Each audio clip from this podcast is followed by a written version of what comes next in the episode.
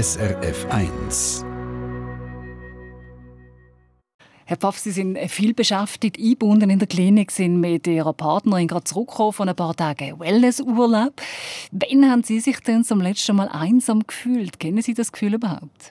Ich kenne das Gefühl bereits mein ganzes Leben lang. Es hat mich ganz zuverlässig begleitet als ein Teil meiner, meiner ganzen Lebens, ganzheitlichen Lebenserfahrung, meiner Existenzerfahrung als Mensch.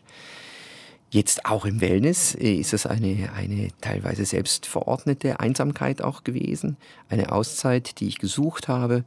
Und um, um wirklich auch mich, meinen Körper wieder zu spüren, wo ich gerade stehe, mir Zeit zu nehmen für meine inneren Gedanken, die drängen, auch Zeit zu nehmen für meine Träume und meine Befindlichkeit grundsätzlich. Ja. Sie haben Theologie studiert in Tübingen. Inwiefern wird man da mit der Einsamkeit auch konfrontiert während so einem Studium? Mhm. Ja, das ist auch wieder eine ganz persönliche Erfahrung gewesen. Sie sagen jetzt gerade Tübingen. Ich habe ja in Tübingen und Berlin dann nachher studiert. Und auch das sehr spannend. In Tübingen zum ersten Mal das Elternhaus verlassen, ähm, alleine gelebt, diese neue Lebenskultur für mich aufbauen müssen. Da habe ich mich sehr oft sehr einsam gefühlt, sehr unwohl gefühlt, auch im Rahmen des Theologiestudiums. Ich hatte den Eindruck, dass ich, dass ich da fast wie so ein bunter Hund bin. Ich habe irgendwie nicht so in den Groove reingepasst. Ich hatte andere Empfindungen und Erlebnisse.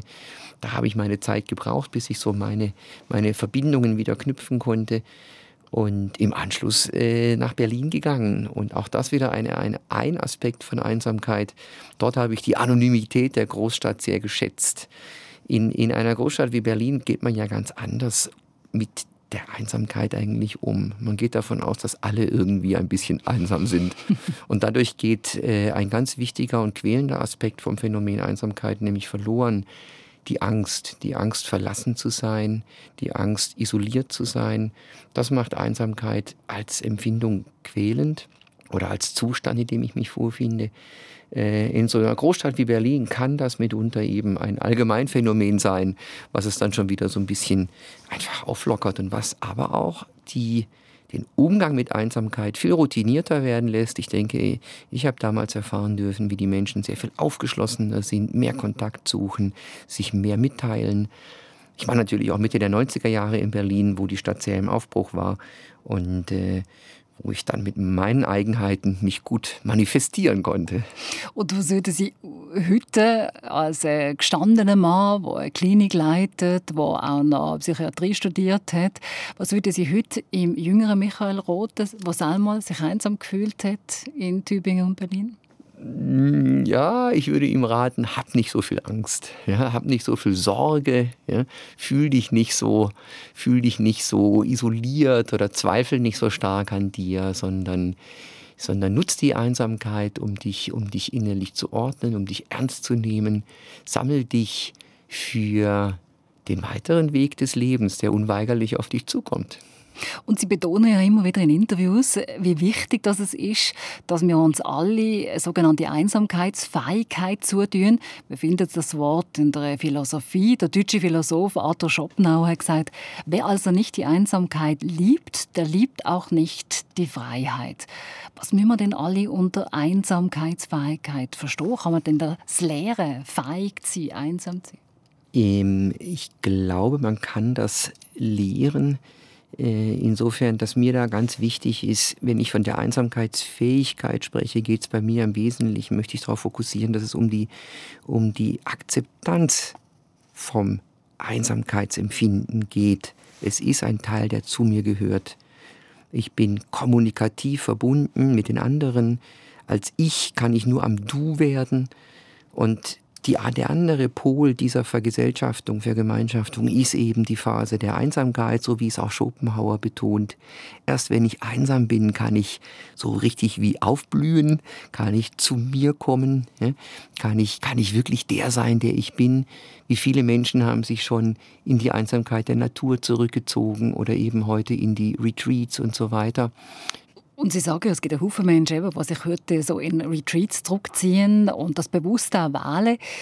Ist man denn nicht eher allein als einsam, wenn man sich bewusst für etwas entscheidet? Jetzt haben wir schon über Schopenhauer gesprochen. der Begriff Einsamkeit hat sicher eine, eine schon lange Geschichte auch. Und insofern finde ich das Zitat auch zum Einstieg ganz gut. Ich selber würde im Alltag da keine Unterscheidung machen. Äh, ich würde mal behaupten, Kinder fühlen sich sehr oft alleine und sind dadurch sehr gequält und traurig und, und weinen vielleicht sogar drüber. Ähm, wir Erwachsene erleben natürlich heute in unserer modernen Gesellschaft Einsamkeit eher als Art Krankheit, als ein Begriff, der mit Scheitern und entsprechend auch mit schamhaften Gefühlen einhergeht. Aber eben, wie wir gesehen haben, es hat eigentlich eine, von der Begriffsgeschichte her, ist die Einsamkeit etwas, was Intellektuelle, Poeten, religiöse Menschen und Philosophen immer schon ganz bewusst gesucht und auch kultiviert haben. Was für verschiedene Arten von Einsamkeiten gibt es denn? Unzählige. Als Psychiater habe ich ja das Privileg, wirklich, wirklich sehr, sehr viele Menschen auf meinem Lebensweg sehr intensiv und, und, und, und tief kennenlernen zu können, wahrhaftig kennenlernen zu können auch. Und ich würde sagen, es gibt, gibt fast unzählige äh, Nuancen oder Formen der, der Einsamkeit. Ich denke, mir ist, ich würde so grob vielleicht drei Formen so ein in den Vordergrund stellen. Es gibt natürlich die Einsamkeit als Strafe. Es gibt Menschen, die werden isoliert, Gefangene auch, ne? Ab, ausgegrenzte Menschen. Das ist sicher, sicher einer der, der schwierigsten Zustände. Die emotionale Einsamkeit äh, im Sinne von sich nicht verstanden fühlen, sich, sich nicht wahrgenommen fühlen, obwohl ich vielleicht eben auf Facebook oder, oder TikTok oder so tausend Freunde habe, äh, fühle ich mich trotzdem irgendwo auf dieser Welt nicht, nicht gesehen und nicht verbunden. Und ich denke, die, die dritte Form von Einsamkeit, die mir auch wichtig ist und die mir natürlich in meinem, in meinem beruflichen Alltag immer wieder begegnet, ist, ist Einsamkeit durch Erkrankung, durch Schwäche, durch ja, vor allem eben, was ich als Psychiater sicher betonen will, natürlich psychische Erkrankungen, vor allem chronische Krankheitsverläufe, die eben bedingen, dass ich mich wie als Außenseite der Gesellschaft fühle und dass mir nicht die Vielfalt der sonst, sag ich mal, dem gesunden zugänglichen Wege des Kontaktknüpfens zur Verfügung stehen. Und interessant ist ja, dass ich äh, in Interviews von Ihnen auch gelesen habe, das ist dann einmal ganz groß fett gedruckt gewesen, Selbstliebe kommt vor Nächstenliebe. Jetzt in den Weihnachtstagen ist ja das noch äh, ein spezieller Ausdruck, wo man doch viel von Nächstenliebe redet. Vielleicht können Sie uns das ein bisschen genauer erläutern, wie Sie das meinen? Mhm.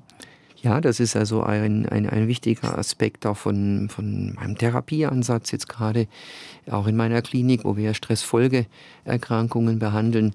Burnout-Patienten der wichtige Hinweis, der sich eigentlich in den, in den, in den grundlegenden schriftlichen Zeugnissen menschlicher Weisheit ähm, wiederfindet, sowohl im buddhistischen als auch in ganz alten Texten des Alten Testaments.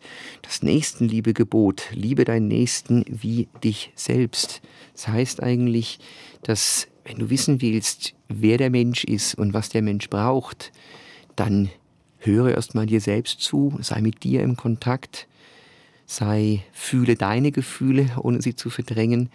Und so wirst du auch den anderen vielfältiger spüren, sehen können und, und äh, eine, sag ich mal, eine klarere Vorstellung entwickeln, auf welche Art du mit ihm Kontakt aufnehmen kannst. Da würde ich vielleicht gerade anknüpfen mit einem Buch, das mir in die Hand kam, als ich mich auf die Sendung vorbereitet habe.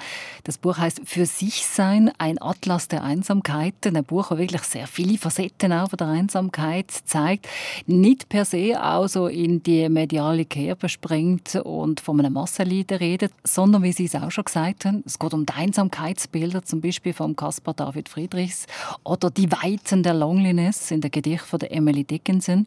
Und im letzten Kapitel geht es um Wege und Orte der Befreiung und da geht es vor allem um die Barmherzigkeitstradition der Christen und ihre Gefangenenpsych. Es geht auch um Trostphilosophie, finde ich ein sehr schönes Wort. Wir könnten auch kurz sagen, es geht um das einfachste Mittel, um einem einsamen Menschen zu helfen, und zwar ins Besuchen. Mhm. Ja, das ganz, bin ich ganz der Meinung. Ich möchte es vielleicht so ein bisschen kritisch kommentieren und fast so ein bisschen ausholen. Eben, Sie haben es nochmal gesagt, ich, ich bin kein Vertreter davon, der eben Einsamkeit als das, als die neue Plage der Gesellschaft sieht oder als, als Krankheit, vor der wir uns fürchten müssen, sondern eben, es ist ein Teil der menschlichen Würde, es gehört zu uns, Einsamkeitsgefühle haben zu dürfen und die können ganz verschiedene Intensität haben. Ähm, es gibt durchaus Kulturen, wie zum Beispiel in Südamerika, die auf Äußerungen von Einsamkeit grundsätzlich mal positiv reagieren mit, mit Einladungen und mehr Unterstützung. Und ich wäre eigentlich froh, wenn das in unserer Gesellschaft auch wieder, wieder mehr zum menschlichen Instinkt werden würde und wir nicht einsame Menschen irgendwo als Gescheiterte sogar zusätzlich noch ausgrenzen wir haben schon über meine Zeit in Berlin gesprochen und damals als junger Student ist mir schon auch in den vielen Supermärkten an der Ecke und so, aber auch in den engen, in den engen Straßen, in denen ich gewohnt habe, wo man seine Nachbarn am anderen, auf der anderen Straßenseite gesehen hat, schon viele, auch vereinsamte, vor allem ältere Menschen äh, in die Augen gefallen. Natürlich die wo ich aber sicher war, ich kann sie auch nicht erlösen, ja, aber eine Art Unterstützung, mal ein freundliches Wort auf sie zugehen, das ist sicher auch in den Situationen damals grundsätzlich erstmal heilsam gewesen und gut. Ja. Mhm. Für die Menschen, die sich in der Einsamkeit wie verloren fühlen und sich nicht mehr wie bewegen können da drin, die sich selber innerlich auch durch vielleicht Selbstvorwürfe oder überzogene Selbstansprüche weiter ausgrenzen, ist erstmal der Trost, der Zuspruch von außen, die, das Angebot von Hilfe kann was ganz Wichtiges sein. Aber was können denn Betroffene gegen Einsamkeit machen? Es kommt ja nicht jeder jetzt einfach vorbei kann und fragt, bist du einsam, sondern oft weiß man das ja nicht von den Leuten. Also der selbst in der Einsamkeit sich befindende, was er tun kann. Zum Beispiel auch an einem Tag wie heute, ja, also am 24. Ja, ich, ich äh, möchte darauf hinweisen, dass also die, die Einsamkeit äh, eben in der Geschichte auch immer schon als, ich glaube, es gibt diesen Begriff, die eine, eine poetogene Situation war. Also der Griff zu Literatur, der Griff zu Papier und Stift, der Rückblick auf eigene andere Lebenssituationen kann sehr hilfreich sein. Ich muss mir bewusst sein, dass das Gefühl von Einsamkeit eigentlich nur entstehen kann, wenn ich eben schon, sage ich mal ganz grob, bessere Zeiten erlebt habe. Das heißt, jetzt zum Beispiel gerade ganz konkret am heutigen Abend, wenn, wenn mir das Schicksal zuteil werden sollte, dass ich, dass ich mich alleine und isoliert fühle, ich denke, es könnte eine gute Art der Selbstbegegnung sein, erstmal damit anzufangen, mir ganz wichtige und, und, und schöne, liebevolle geborgene Momente meines Lebens vielleicht vor Augen zu führen, unter Umständen wirklich in diesen auch zu schwelgen und mir dadurch eigentlich klar zu machen, dass das Leben äh, ein, ein Fluss ist, wie gesagt, in dem ich drinnen stecke, in dem, der mich immer weiterführt und der mich schon durch viele Gegenden und Stade geführt hat und auch nach diesem 24.12. weiterführen wird und dass die Einsamkeit eben ein, ein Durchgang ist, ein wandelbarer Zustand, der, wenn ich es heute als sehr quälend erlebe, auch wieder in besseren Zeiten münden wird.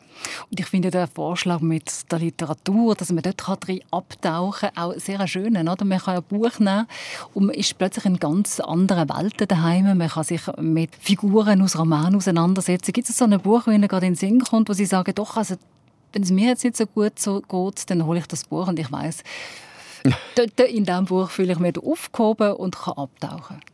Das gibt es, das gibt es. Es gibt einen ganz engen Begleiter, den ich eigentlich immer in der Tasche habe, inzwischen in einer ganz kleinen, taschenschönen, verzierten Taschenbuchversion. Das ist der Prophet von Khalil Gibran, der immer wieder betont, oder wie, wie das Leben doch aus, aus Polaritäten besteht, die sich einfach wie in Form eines Gesetzes immer wiederholen. Also es gibt kein Glück im Leben ohne Leid und umgekehrt. Und eben, es gibt auch von ihm ein Gedicht zum Thema Selbsterkenntnis, in dem er auch im Wesentlichen darauf abhebt, wir werden nie Besitzer unseres Lebens oder Besitzer unseres Selbst, sondern wir können eigentlich immer nur im Bewusstsein versuchen, eigentlich über uns selbst zu staunen und das Leben, was uns eben, was uns eben antreibt, was uns die, den Boden gibt, immer wieder als Unergründliches irgendwo auch zu führen. Ein schönes Buch, ein Buch, das sicher Haufen Hörerinnen und Hörer auch kennen und wo vielleicht gerade jetzt so in dieser Weihnachtszeit schön ist, wenn man es wieder führen kann. Ich würde noch gerne auf die Schlagzeilen, die Sie schon angetönt haben, zurückkommen. Einsamkeit ist ja nicht erst seit Corona ein großes Thema, es war ja vorher eins. Gewesen. Und da bin ich extra mal schauen, da gibt es Schlagzeilen schon vor Corona, die geheißen haben, Einsamkeit als neue Volkskrankheit, schlimmer als Rauchen. Einsamkeit ist der Killer Nummer eins. Sie widerlegen das jetzt alles ein bisschen in diesem Gespräch. Und wenn Sie dann so Schlagzeilen lesen, was geht Ihnen da durch Also ich denke, dass der Umgang mit dem Thema Einsamkeit eben schon wieder auch ein, ein Zeichen ist äh, dafür, was, was, wie wir unter Umständen insgesamt unser Leben oder unsere Lebensführung inzwischen angehen. Eben, es wird alles wie problematisiert, es wird alles wie nach außen gestellt und wir gehen eigentlich an den uns aufgegebenen Empfindungsbedingungen sowie vorbei. Also wie das eben Einsamkeit ein Problem werden kann, dass das wie versorgt werden muss. Es gibt ja inzwischen sogar Ministerien für Einsamkeit, glaube ich, in Großbritannien und Japan. Mhm. Ich denke, im Hintergrund ist etwas Ernstzunehmendes, was ich eben in meiner Klinik auch unter den Patienten immer wieder finde. Es, wir haben uns als Menschen heute, denke ich, fast eine Art schon daran gewöhnt, ein eher außengeleitetes, fremdbildorientiertes, nahezu manipulatives Leben zu leben und gestalten zu wollen, indem ich also versuche, grob gesagt, gefallen zu wollen, indem ich versuche, Dinge zu tun im Blick auf den, der mir etwas zurückgeben kann und äh, erst so eigentlich mich betrachte als einer, der eben glücklich sein kann. Ich bin glücklich, wenn ich eben Freunde habe. Ich bin glücklich, wenn Menschen mich anrufen und nach meiner Befindlichkeit fragen, weil das ist so, das ist ein gutes Bild. In dieser Hinsicht sind wir ja alle, sage ich immer wieder, auch wie Hollywoodisiert. Ich glaube, dass wir uns damit die Einsamkeitsbefindlichkeit, die uns alle immer wieder erreicht, eben so ein bisschen wie viel zu schwer machen anstatt sie zu ertragen und zu sagen, es ist so und es wird weitergehen und das ist ein Moment der Melancholie und, und vielleicht auch des Zweifels, könnte man eben auch, fände ich besser eben einfach so damit umzugehen, als eben vielleicht sich in dieser Situation mit noch viel zu überzogenen Selbstansprüchen selber noch zu beschweren. Also viele haben Mühe, sich aus dem Zustand von Einsamkeit zu lösen, weil sie das Gefühl haben, ich müsste ja dies und das und jenes. Also ich müsste in den Verein eintreten, ich müsste äh, reden können wie ein Fluss, ich muss doch irgendwie interessant sein, ich muss etwas Großes darstellen können, was andere Menschen interessant finden. Und das ist eigentlich überfordernd und, und, und eher handlungsverhindernd. Da trage ich in der heutigen Zeit auch die sozialen Medien ihres bei, wenn man sieht, wie toll dort immer alles ist und wie sich immer alle darstellen. Ich frage mich aber hankerum auch, wenn ich so jetzt auf meine Schulzeit zurückschaue, müssen wir nicht auch junge Leute oder ich frage jetzt gerade direkt, hat man nicht mir auch mal müssen erklären, wie wichtig Einsamkeit ist? Das ist ja nie ein Thema gewesen. Ja, also ich denke, das wäre, wenn, wenn wir uns Sorgen machen, dass Einsamkeit, und das kann ich als, als jetzt Psychiater, der sich mit Stressfolgekrankungen beschäftigt, ja nicht von der Hand weisen, wenn ich Einsamkeit für mich als, als Druck und als schamhafte Situation erlebe, dann habe ich Stress, dann werde ich bedrückt. Und dann kann das eben meinen Körper auch wie negativ belasten und auslaugen. Und kann zu Folgeerkrankungen auch führen, wie eben Depressionen oder, oder, oder Angsterkrankungen. Und ich denke, eine, ein wichtiger, eine wichtige Prävention in unserer Gesellschaft wäre grundsätzlich der Weg schon in der Schule viel mehr, sage ich mal, Selbstpsychologie auch zu lehren, Umgang mit mir selbst, eben die Einsamkeitsfähigkeit einzubringen, Umgang mit Trauer, Umgang mit Trennung, Umgang mit äh, wirklich einer Form von Selbststeuerung und Selbstwirksamkeit, so dass eben von Anfang an eigentlich die Selbstverantwortung zentral wird, die ich als Mensch doch leben muss. Die Klinik Holistica Zusch, die Sie leiten, ist eine Spezialklinik für Stressfolgeerkrankungen und ich habe auch dort äh, vom inflationären Wort Achtsamkeit gelesen. Inwiefern ist das Wort heute auch nicht einfach ein bisschen zu groß aufgebaut? Man hat immer das Gefühl, mit Achtsamkeit bekommt man alles im Griff, ich muss achtsam sein. Hilft mir so etwas in Bezug auf Einsamkeit? Bei uns äh, oder in, meiner, in, meiner, in meinem Konzept spielt Achtsamkeit doch eine ganz große Rolle, aber in einer ganz basalen Form. Ich sage immer, Achtsamkeit hat grundsätzlich etwas mit Selbstwahrnehmung zu tun. Bei uns werden, wird Achtsamkeit meistens in Form von einem Dialog erzeugt, in dem zum Beispiel ein Sporttherapeut wenn der Patient die Liegestützen irgendwie schief macht, auf ihn zugeht und sagt, hier, nimm mal den Arm vielleicht ein bisschen weiter nach vorne und den Po weiter nach unten und mach mal drei Liegestützen und schau mal, wie es dir dann geht. Ja? Und, und so versuchen wir die Menschen an sie heranzuführen wieder. Also Achtsamkeit als, als eine zwischenmenschliche, dialogische Form, die aber durchaus natürlich dann auch in, in Selbstreflexionen, in, in einsamen Momenten auch wieder sich vertiefen kann. Was ich schwierig finde, ist, ist, wie gesagt, doch eine, so ein bisschen ohne, ohne sich bewusst zu sein, dass eigentlich damit eine ganze Kulturtradition irgendwo transportiert wird. Meditation als Allheilmittel für Entspannung und Reenergetisierung zu verkaufen, auch als Allheilmittel in psychischen Krankheitszuständen. Es ist vor kurzem eine Studie erschienen, die ich auch auf einem Kongress einmal eingebracht habe, dass doch von intensiven Meditationstechniken, Achtsamkeitstechniken, wie sie heute so im, im Breite, in der Breite angewendet werden oder gelehrt werden, dass da durchaus auch erhebliche Nebenwirkungen entstehen können, wie eben verstärkte Selbstzweifel, Verunsicherungen, Angstzustände. Also für mich ist es kein Allheilmittel. Ich selber bin, bin zum Beispiel eher achtsam, wenn ich in der Natur bin, wenn ich mich bewege, wenn ich schwimmen gehe, jetzt wie auch am Wellnesswochenende. Das sind für mich sehr achtsame Momente, die später in einem, in einem Zustand von innerer Ausgeglichenheit und, und guter Selbstreflexion dann auch weitergehen können. Sie haben gesagt im Vorgespräch, dass Sie äh, auf Ihrer Weihnachtskarte der Erich Fromm zitieren. Vielleicht können Sie zu dieser Karte noch etwas sagen. Ja, wir versuchen eigentlich jedes Jahr so ein bisschen einen, einen passenden Spruch äh, zu finden, der vielleicht in, dieser, in die Zeit passt und, und, und ein kleines Aufblitzen eines, eines, ja, einer Wichtigkeit irgendwie erzeugen kann. Wir haben uns dieses Jahr für Erich Fromm entschieden. Ich hatte vor allem die, die Spaltung unserer Gesellschaft im Moment in verschiedene Lager äh, im Sinn, ähm, als wir den Spruch eben gewählt haben. Ähm, das ist eben von Erich Fromm aus dem Buch des Kunst des Liebens. Ähm, der Spruch, glaube ich hoffentlich, dass ich ihn ganz genau zitiere. Er hat schon vor 50 Jahren eingeworfen, das Problem des Liebens ist für die meisten Menschen eben geliebt zu werden, anstatt selber zu lieben oder selbst lieben zu können. Und jetzt gerade auch in Bezug auf, aufs Thema Einsamkeit es ist nicht so, dass ich in der Einsamkeit irgendetwas tun muss, damit ich wieder geliebt werde.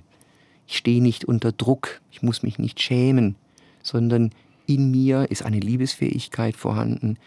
Es ist ein Aspekt meines menschlichen Lebens, mit der ich eben wieder nach außen treten kann, die mich weitertreibt, die mich in die Gemeinschaft treiben wird und die Einsamkeit bewältigbar macht.